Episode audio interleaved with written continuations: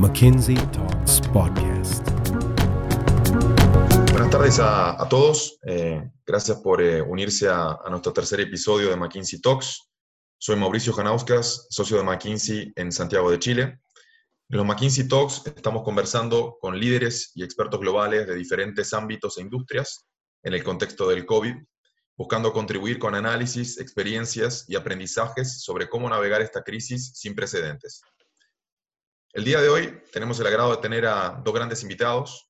Eh, por un lado, Andrés Bilbao, cofundador de Rappi y angel investor de startups en Latinoamérica.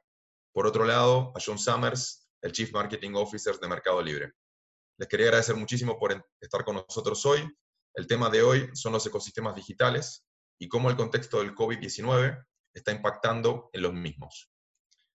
Quería comenzar con un primer bloque de, preguntas para Andrés y para John más en el contexto de qué impacto ha tenido el COVID en los diferentes ecosistemas. Con lo cual, eh, si te parece, John, empiezo contigo. Eh, me gustaría preguntarte, obviamente que hemos visto padrones, grandes cambios en los padrones de, de demanda, tanto a nivel de e-commerce como delivery, eh, algunos bastante esperables, pero quería preguntarte qué es lo que te ha sorprendido especialmente. Nosotros en Mercado Libre vimos la parte obvia que fue al principio categorías tradicionales de e-commerce como la electrónica, eh, fashion, eh, accesorios para vehículos cayendo, es una primera reacción eh, defensiva que tiene el consumidor. Y vimos una aceleración de categorías no tradicionales, todo lo relacionado con salud realmente explotó por, por obvias razones. un gran cambio hacia compras de supermercado online y creo que ha sido un gran acelerador y va a ser un gran acelerador para esa categoría en la región.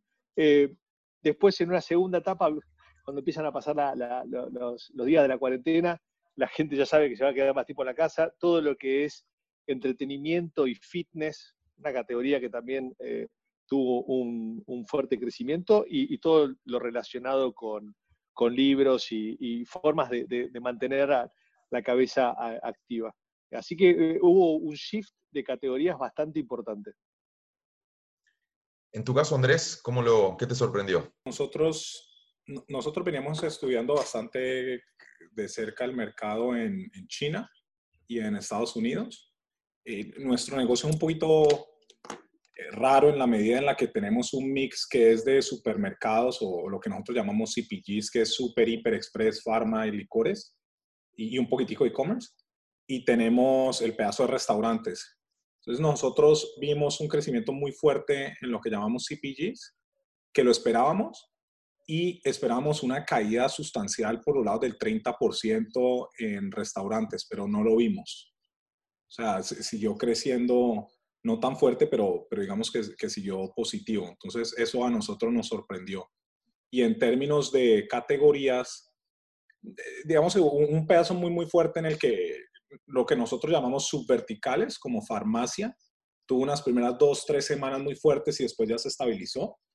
Eh, supermercado, hipermercado estuvo muy fuerte en todo momento y licores estuvo casi nulo y después hicieron como una ley, leyes secas o algo así y, comenzó a subir eh, licores después.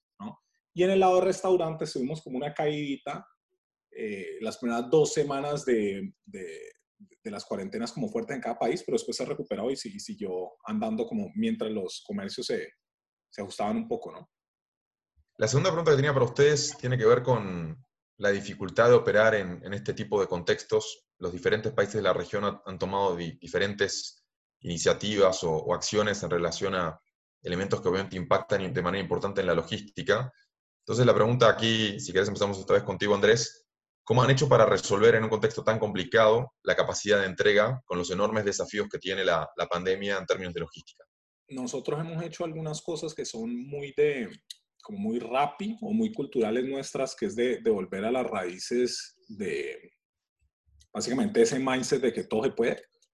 Entonces, aumentamos la flota de shoppers cinco veces en tres semanas.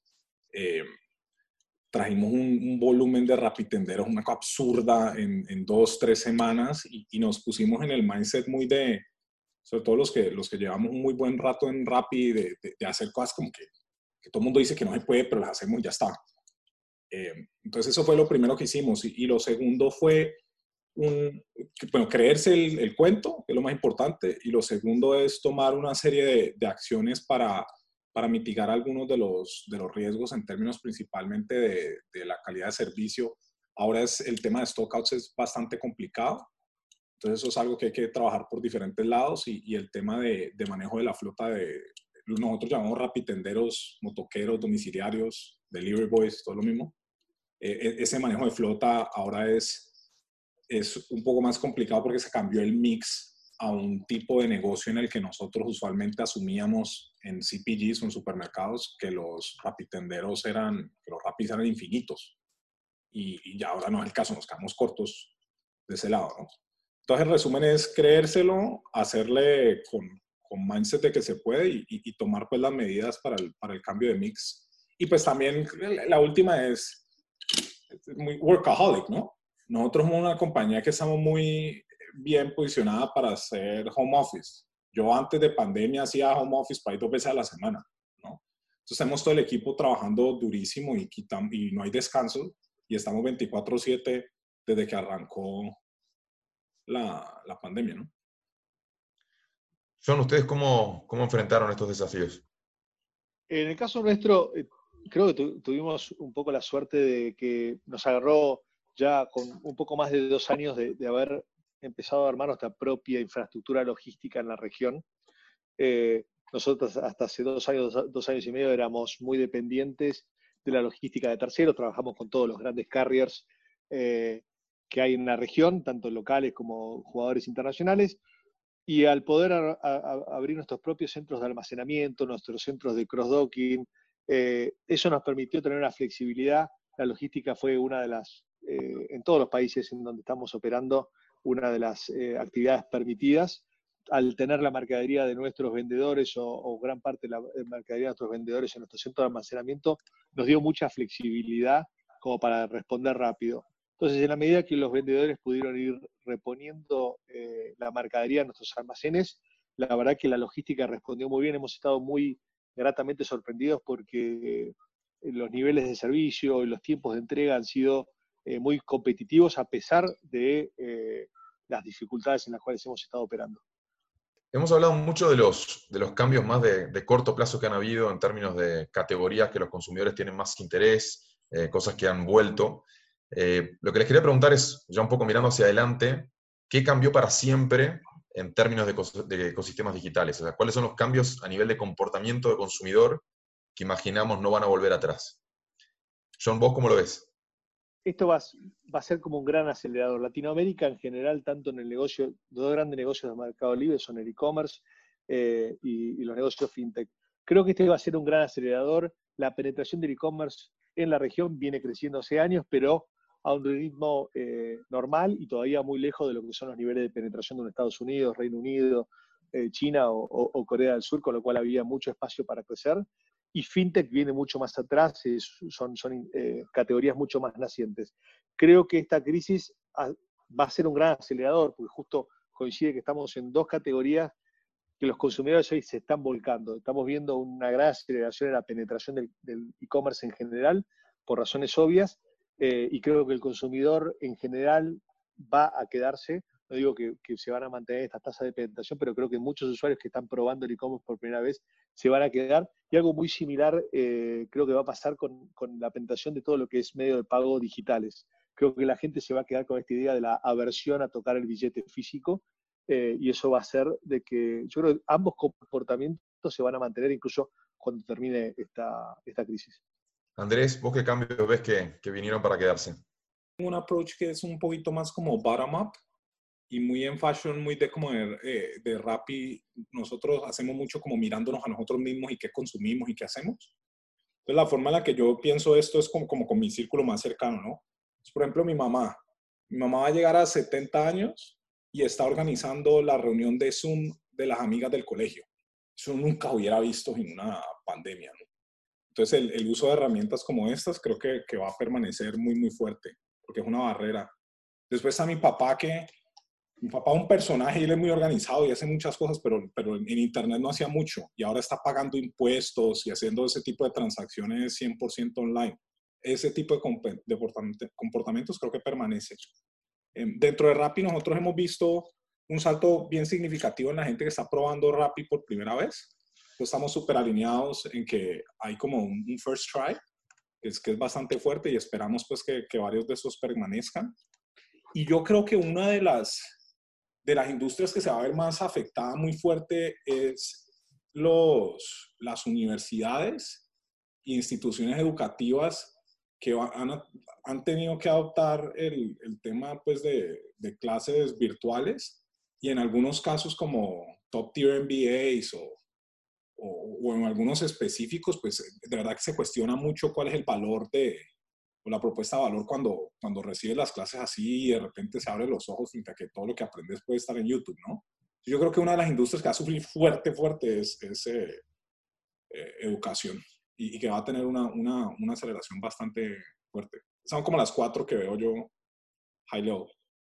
Perfecto. Y ahí, si puedo sumar, Mauricio, una cosa. La categoría que a mí me genera un poco de dudas, que está viendo una gran aceleración ahora, pero que no estoy seguro si se va a mantener a esos niveles, eh, es la de supermercadismo. Creo que esta crisis tomó a muchos eh, supermercados y justo es una de las categorías que por todas las complejidades que tiene ha sido de las, últimas, en adoptar el e-commerce y creo que toda esta crisis lo tomó muy de golpe. Ha sido difícil para los supermercados físicos poder lidiar con la demanda, para los supermercados eh, a nivel online ha sido difícil.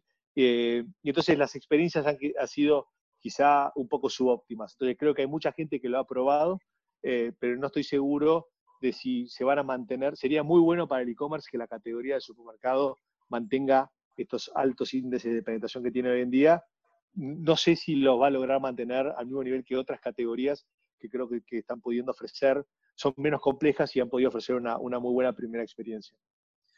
Aprovecho, imagino que las últimas semanas o ya tal vez meses han estado mirando eh, tanto desde el lado Mercado Libre como desde el lado de Rappi qué es lo que está ocurriendo en Asia. Entonces me encantaría que me cuentes, John, cuando ves a peers de, Mercado Libre, en, particularmente en China, que ya están de alguna manera en una fase más adelantada de reapertura a la economía, ¿qué cambios están viendo? Eh, ¿Qué debiéramos esperar en los próximos 12 meses que ocurra eh, de alguna manera en el mercado? Ha habido un shift a categorías y, lo vemos en, Estados Unidos, en Europa y también en Asia, mucho hacia todo lo que es consumo masivo.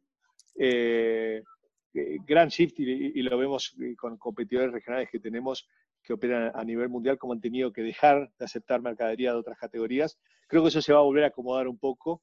Eh, estamos empezando a ver en Asia ya que los, los, mixes de categorías del online van a, van a volver a niveles este, más, normales. Y creo, que de vuelta, todo lo que Asia ya venía muy acelerado con lo que es adopción de medios de pago digitales y todo lo que es fintech, y eso va a mantenerse muy, pero muy fuerte. Eh, ya Asia ya tiene niveles de adopción significativamente más altos en, ambas categorías. Esto ha sido un acelerador eh, y de vuelta, creo que va a ser similar en Latinoamérica, obviamente empezando desde otro nivel. Tú, Andrés, ¿qué debiéramos esperar? Pues mira, del, del negocio como el nuestro, eh, específicamente digamos, a, tu punto anterior sobre groceries, lo que vimos con algunos de los pares es que naturalmente pues no es un pico de 4 o 5X, pero sí crece 20, 30, 40% por encima de donde estuviera. Entonces como que hace el pico y baja, pero no baja exactamente donde estaba antes, sino que se mantiene un poco por un tema de frecuencia. Eh, en tema de, restaurantes, esperaría que sigue creciendo. Pero en tema de e-commerce, en general, yo, yo siento con la salvedad que hablábamos unos minutos antes de arrancar la charla de qué tan fuerte va a ser el impacto en la economía, yo, yo soy muy, muy bullish en e-commerce porque estos números no, son súper actuales, pero yo recuerdo que nosotros estábamos pensando en penetración de 3%, cuando en China es 22%. Hay una oportunidad para crecer ridícula, ¿sí? Eh, y, y, hay como, como un, un, gap que es tan absurdo que no, no eso es, es, inevitable, pues. Entonces, el, el tema de, de estar en, en, canales digitales y de estar en e-commerce es, es, una cosa que es, que es inevitable y tiene como mucho para, para crecer.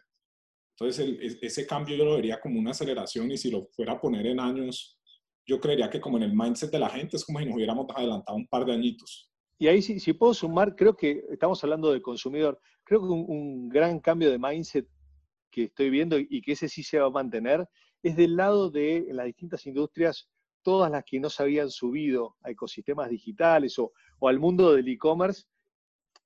Hay, hay, hay, lugares en donde lamentablemente por las cuarentenas casi que el e-commerce eh, es la única forma en la cual un negocio hoy se puede eh, sostener o, por lo menos eh, sobrevivir creo que ha, sido como un, eh, le ha abierto los ojos a, muchísimos eh, microemprendedores, pequeñas y medianas empresas, incluso grandes empresas, respecto de que eh, meterse en el mundo del e-commerce de alguna manera, ya hace rato que no era opcional, hoy creo que ha quedado en evidencia de que es un must.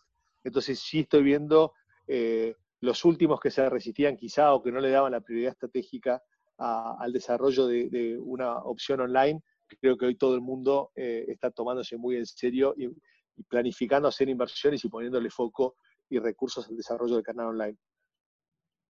¿Debiéramos, John, en, el mundo de pagos, esperar algún cambio importante o, no? Oh, yo creo, a ver, está habiendo muchísima innovación, por suerte hay muchísimas fintechs en, en, la región que están operando eh, y que están obligando un poco el sistema tradicional también a ponerse a innovar. Eh, nosotros en Mercado Libre creemos que la competencia es espectacular. Eh, creo que se están dando las condiciones para que haya más adopción y más rápido del lado de, los eh, usuarios. Y por suerte hay un ecosistema emprendedor muy, pero muy fuerte, que está innovando muy fuerte. Y creo que estoy viendo a, los, a los jugadores incumbentes también reaccionando. Con lo cual, yo creo que va a haber mucha innovación y, se va, a haber una aceleración fuerte de, de cambio de usos de, usuarios que, que, quizá antes no estaban usando ningún eh, sistema digital de pagos o de transaccionalidad eh, y que lo van a hacer. Eh, pero basado en muchísima innovación. Creo que se viene una, una época de mucha innovación de startups combinado con los jugadores incumbentes en el mundo de fintech. ¿Tú, Andrés, cómo lo ves?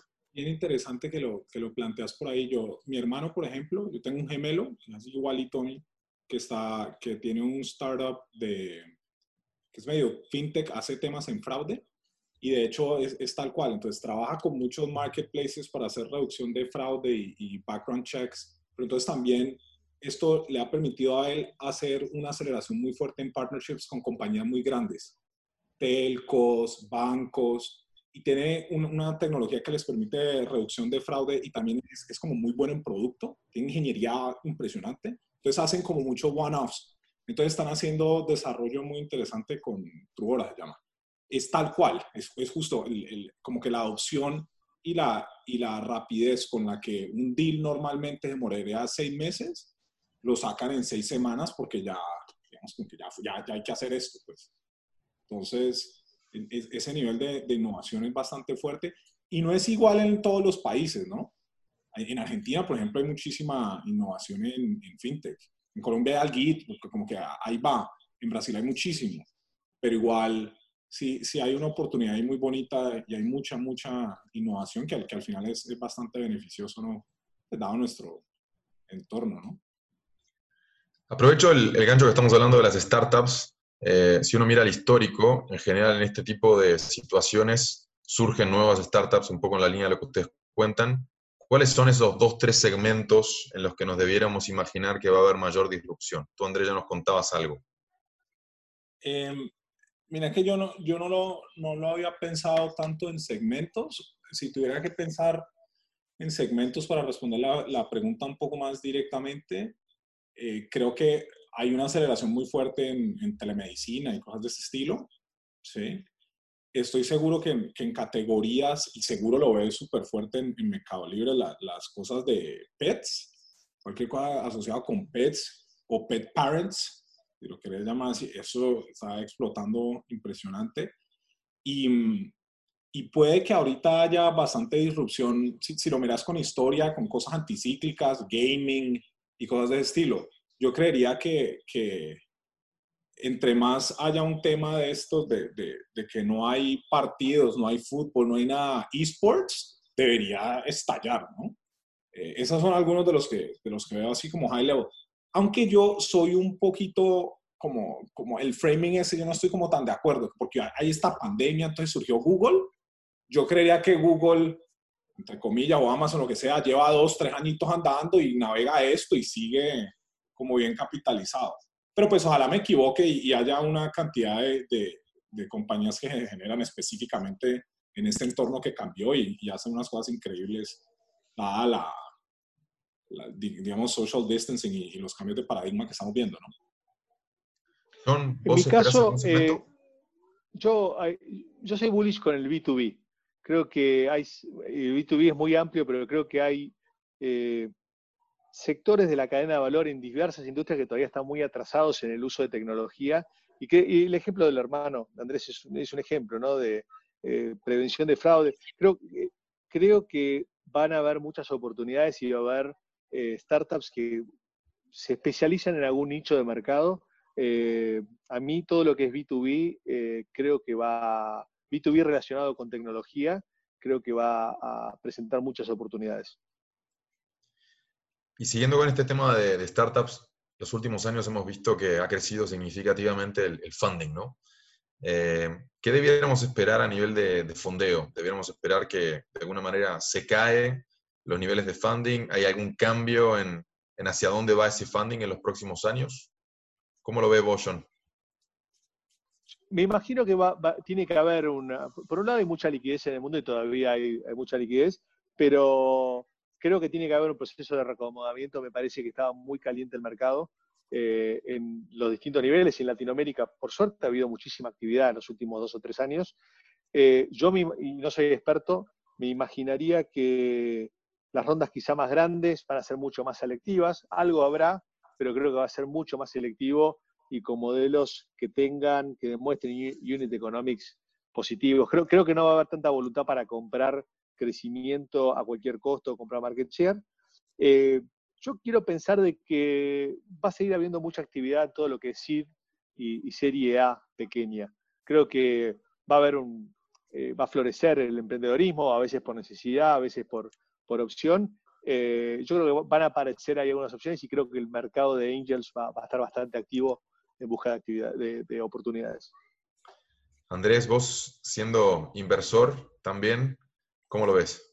Mira, yo, yo te puedo dar primero luces de lo que hemos visto en el, en el mercado. O sea, el, mercado cambió como por octubre, cuando el debacle este de WeWork, o un poco antes, perdón. Y, y sí, es, es, esa, esa, ese cambio de paradigma de crecimiento a cualquier costo ya había, digamos que ya se ha roto. Y ahorita se ve exacerbado pues por el tema de que hay nerviosismo en el mercado. Entonces yo de mis, de mis amigos conocidos eh, que están haciendo fundraising ahorita, la gran mayoría lo paran porque pues está muy volátil, entonces ahorita no están, no están haciendo fundraising. Las startups están en una situación de crisis en términos generales muy, muy fuerte, porque pues pensalo, ¿no? Pues es una compañía que lo primero que tiene es liquidation risk, ¿no? A dónde te dan plata, acabó. A, no ser que estés profitable y sería software, ¿sí? Y si sos software, pues levantás y eso vale infinito, ¿no? Entonces, Em, hoy, en este instante, como hoy, es muy, muy difícil levantar eh, plata, está bien jodido. Habiendo dicho eso, para los grandes emprendedores con excelentes modelos de negocio, con, con unas buenas relaciones con el, o el entendimiento del mercado, siempre hay funding. Y ese negocio, ese problema de liquidez lo puedes ver por dos partes, ¿no? Liquidez en la TAM hay, ¿sí? Hay, o sea, CASEC levantó un superfondo, están los amigos de, de SoftBank que levantaron su fondo, Monashis levantó otro fondo y hay un poco de, fonditos que, que, se armaron. Entonces, liquidez hay. Pero si hablas con todos, la barra de en qué invierto está más alta. Entonces, yo creería que va a haber como más, este zona de Google decía, como más, más madera detrás de menos flechas, ¿no? Entonces, como que van a concentrar un poquito las, las apuestas diría yo. Y en términos de fondos nuevos, ahí sí yo, ojalá no sea cierto y, no, y no pase, yo creería que unos fondos como americanos o cosas así de pronto no estarían tan bullish a hacer investments en emerging economies. Entonces, todos estos fondos que se levantaron aquí, ojalá se sigan levantando al mismo ritmo y, sigan eh, creciendo. Pero al final, para emprendimiento, eh, y eso, y eso se puede ver con la gente que es emprendedora buena, buena, buena, cambia el modelo, cambia las cosas, algo logran. ¿sí? Entonces yo creo que, que, va a seguir floreciendo el, el environment de, de entrepreneurship, porque en Argentina, por ejemplo, Mercado Libre hizo el ejemplo con el que se desarrolló toda una nación. ¿sí? En Colombia nosotros ojalá estamos haciendo algo de eso con, con Rappi y en la medida en la que van saliendo estos polos, pues crece bastante fuerte y esto sigue y es, y es, inevitable que, que, crezca el environment al, al, margen de cualquier pandemia. Antes de pasar a las preguntas de, de, de, la audiencia que tenemos hoy, les hago una pregunta más. En este tipo de contextos, eh, donde de alguna manera hay, hay tantos desafíos, eh, a cada uno de ustedes ¿se les hizo más fácil o, o más difícil elegir en qué batallas enfocarse? Eh, en tu caso, Andrés, ¿cómo fue?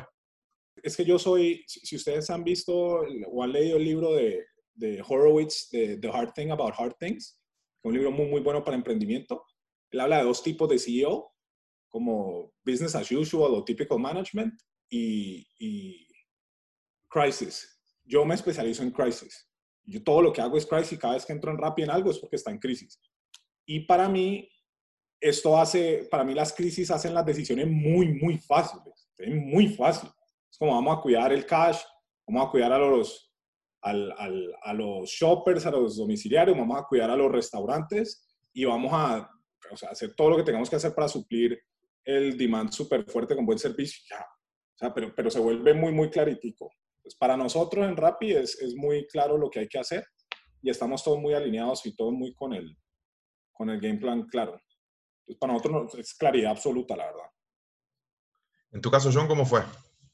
A nosotros, la verdad es que nos lo tomamos como una oportunidad de parar la pelota.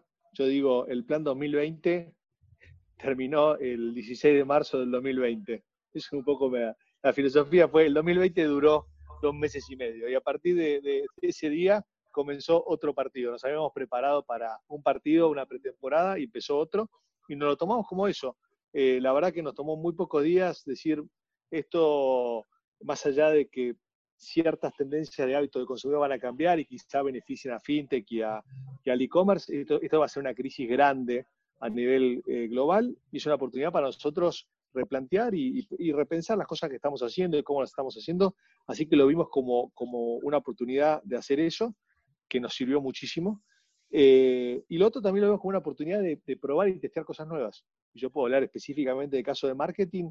Eh, me he tomado este segundo trimestre para probar de todo. Eh, challengear, desafiar un montón de vacas sagradas o, o modelos mentales que, que, teníamos como equipo y tiramos todo para arriba del aire y dijimos, es el trimestre para experimentar de todo.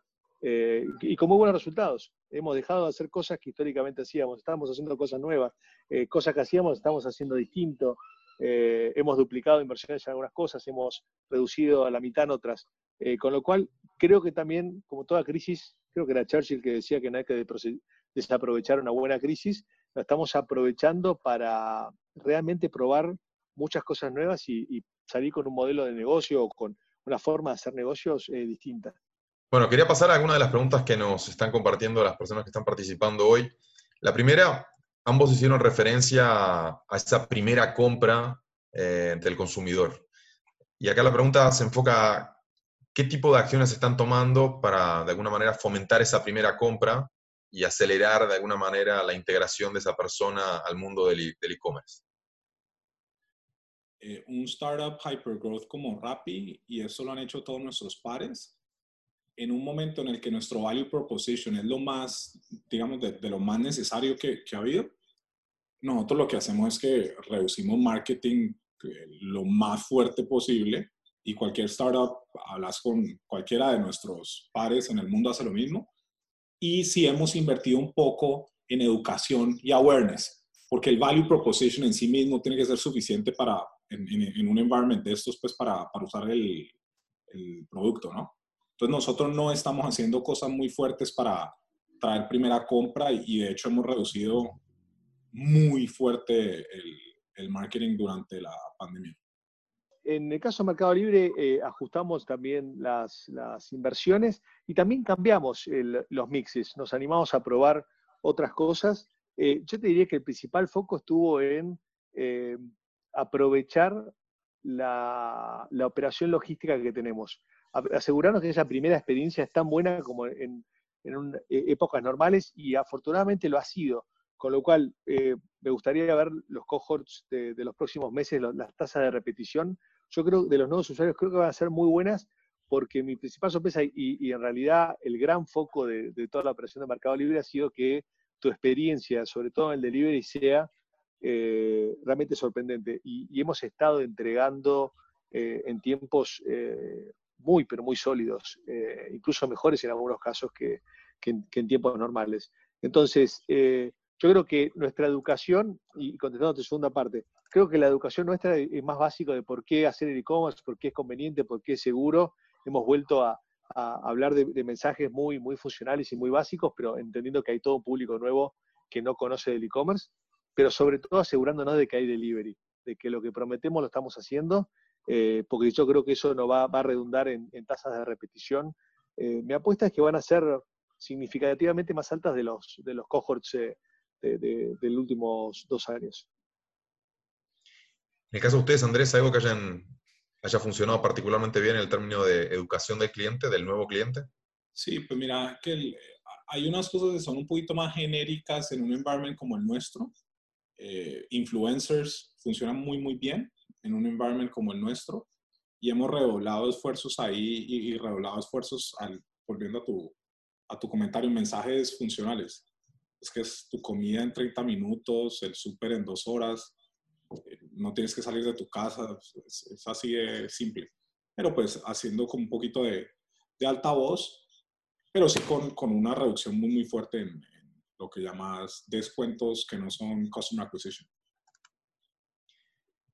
Acá tenemos una, una pregunta que, que, viene por otro ángulo. Obviamente que tanto Mercado Libre como Rappi en este contexto han jugado un rol crítico en las economías para garantizar el suministro a la gente de muchísimos productos.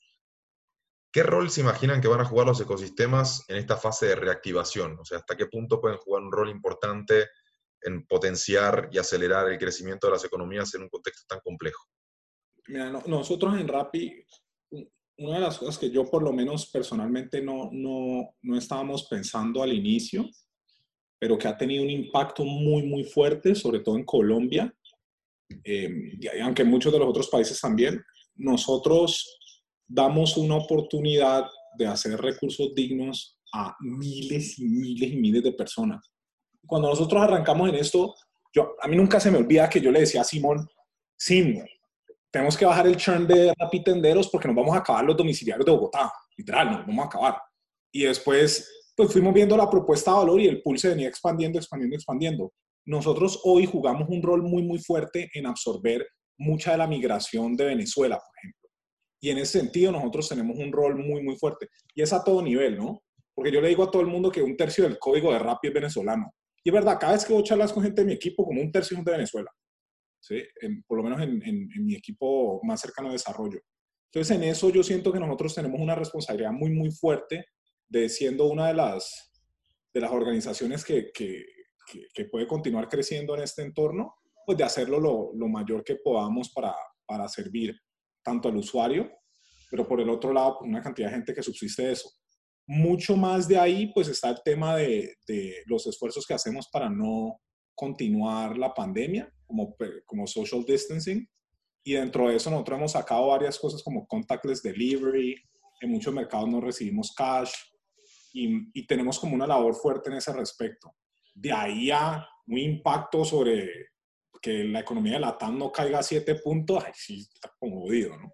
Pero el, pedacito nosotros sí, sí lo, lo hacemos y, y, no fue lo que inicialmente salimos a hacer, pero de eso sí estamos bastante orgullosos en, en Rappi. El Mercado Libre creo que eh, toda la vida hemos hablado que nuestra misión es democratizar el comercio y, el dinero en Latinoamérica, y eso significa darle herramientas, eh, las mismas herramientas que tienen los grandes jugadores, también dárselas a, los, a los individuos, a los pequeños, a los medianos emprendedores. Eh, y sabemos que hay, hay cientos de miles de, de, microemprendedores que, que, dependen del ecosistema. Creo que a nosotros nos generó esta crisis una doble responsabilidad. Yo recuerdo, ahora estamos en la semana 6 de la cuarentena, pero las primeras cuatro semanas estuvimos trabajando 7 por 24, porque aparte se, se pierde la noción de los días.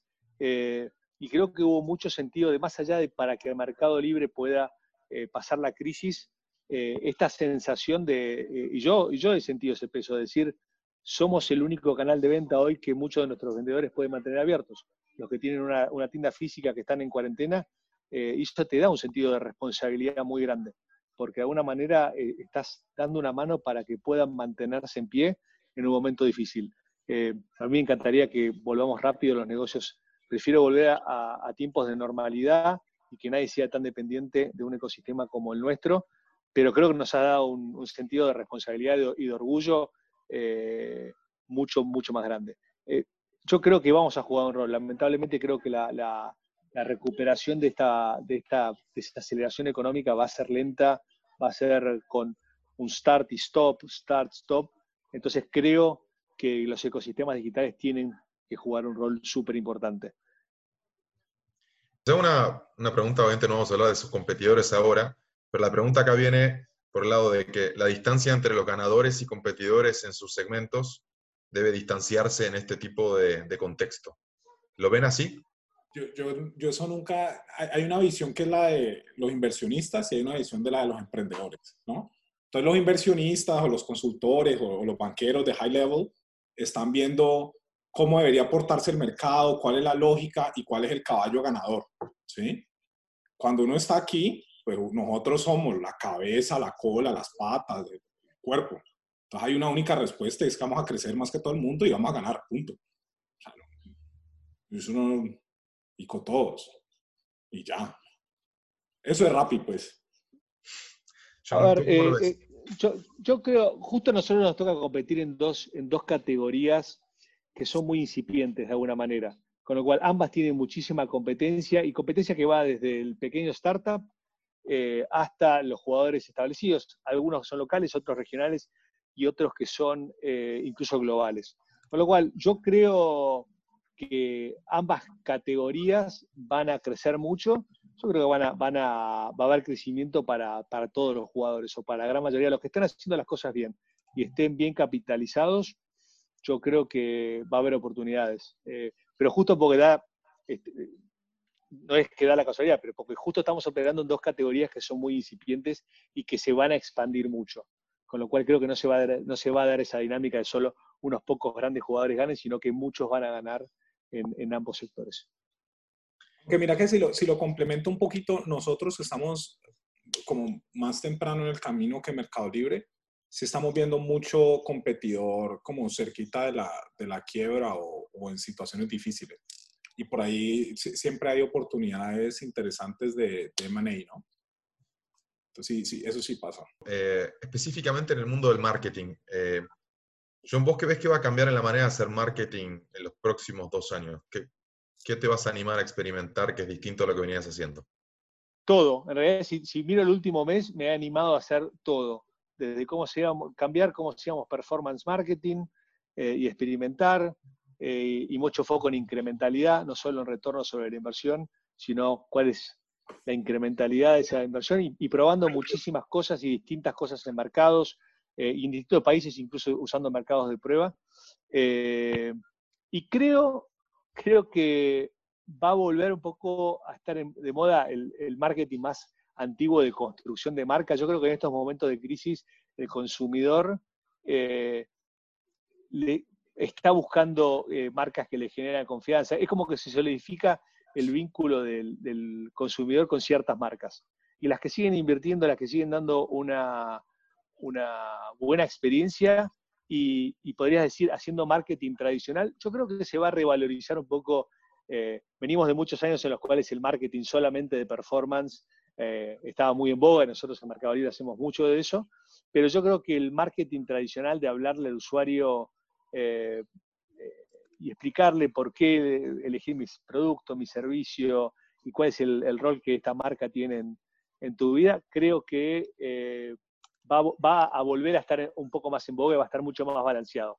Veníamos con un, veníamos con un péndulo totalmente volcado hacia el lado de todo lo que es performático es lo único que importa y creo que vamos a salir con un mix mucho más balanceado.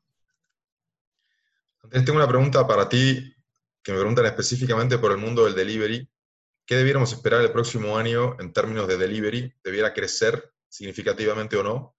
Y si la gente vuelve o no a los restaurantes. Pues sí, no, nosotros mucho del trabajo que hacemos de educación y por el tema de penetración lleva a que esperamos que el delivery crezca y trabajamos eh, sistemáticamente para que el delivery crezca. Eh, nosotros en marzo crecimos, por ejemplo, incluso en restaurantes. Abril viene creciendo, entonces la, la idea es que el, el, delivery siga creciendo. En cuanto al tema de volver a restaurantes, una, la única respuesta seria que yo podría dar es una pensando en China y otra es una pregunta al grupo, ¿no? Entonces, en China, en, Wuhan, por ejemplo, abrieron y eh, la gente está más o menos volviendo a, a, los restaurantes, pero en una, en una,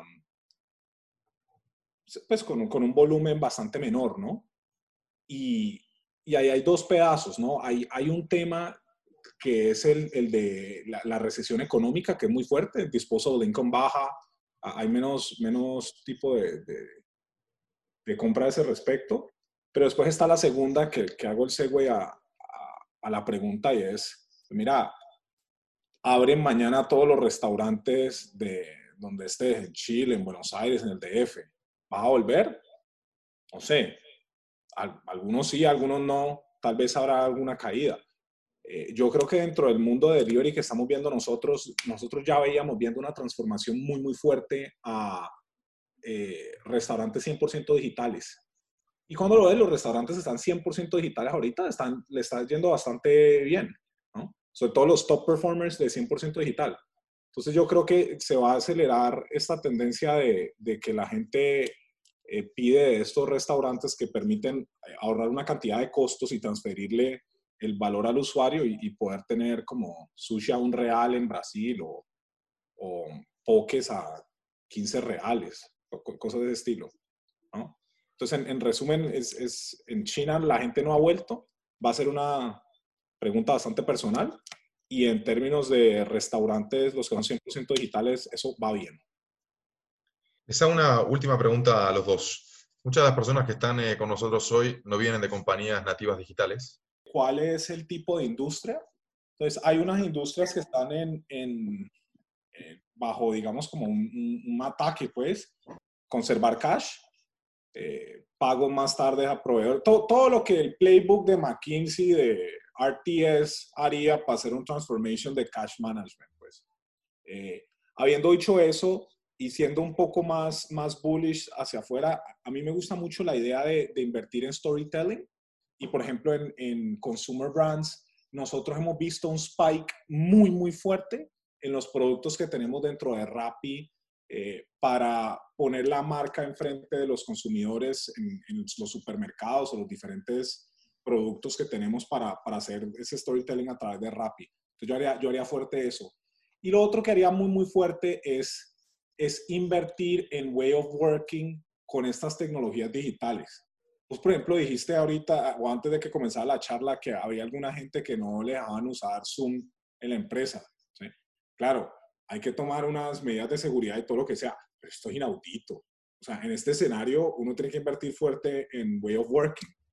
Y, y ataba cash management, el tema de storytelling para las marcas y invertir en, en way of working digital, yo haría eso muy fuerte porque van a tener muchos, muchos empleados y se lo digo de manera muy, muy transparente, ustedes van a tener alguna gente que si la obligan a ir a la oficina, yo me lo robo. ¿Sí me entiendes? Y, y, no los hago ir a la oficina. Entonces, ese, ese tipo de cosas hay que, hay que pensarlas y, y caerle ya mismo. John, ¿estás de regreso? Lo primero en una organización tradicional es dar los primeros pasos. No, no, no, buscar la mega estrategia, sino dar los primeros pasos hacia esta transformación. Pero creo que empieza por la transformación, tratar de dejar atrás el legacy. Yo creo que estas organizaciones eh, lo que las complica es que lo que los hizo exitosos para llegar hasta acá, potencialmente es un lastre para poder llegar al siguiente nivel. Yo hablo del legacy. Legacy thinking, legacy systems, legacy processes, legacy culture. Hay una cultura eh, y parte de esa cultura de legacy es también tener un miedo a dejar de hacer ciertas cosas que nos han re resultado y nos han funcionado muy bien en el pasado y animarnos a probar algunas cosas eh, nuevas. Eh, yo empezaría por ahí, porque creo que el riesgo, si tratan de armar un PowerPoint y que el PowerPoint sea el camino perfecto. Esto es el camino hacia lo digital, es empezar los primeros pasos asumiendo que me voy a equivocar y cuanto más rápido me equivoco, más rápido aprendo y más rápido corrijo. Eh, pero creo que empieza por un cambio de, chip. Eh, nosotros en Mercado Libre, y, yo estoy dando el ejemplo, a pesar de que somos una empresa digital y demás, digo, esta crisis la vimos como una oportunidad y la vemos como una oportunidad de desafiar todo lo que estamos haciendo y animarnos a hacer cosas distintas a pesar de que eso no funcionaba muy bien un mes atrás y dos meses atrás. Y el mindset es, algunas de las cosas que estoy probando, voy a volver dentro de tres meses y te voy a contar, Mauricio, que, que, eh, eh, no funcionaron. Y no pasa nada porque este, eh, aprendimos algo y corregimos algo. yo creo que pasa por ahí, dar los, dar los primeros pasos y animarse a fallar y fallar rápido y tratar de sacarse de encima un poco el lastre organizacional.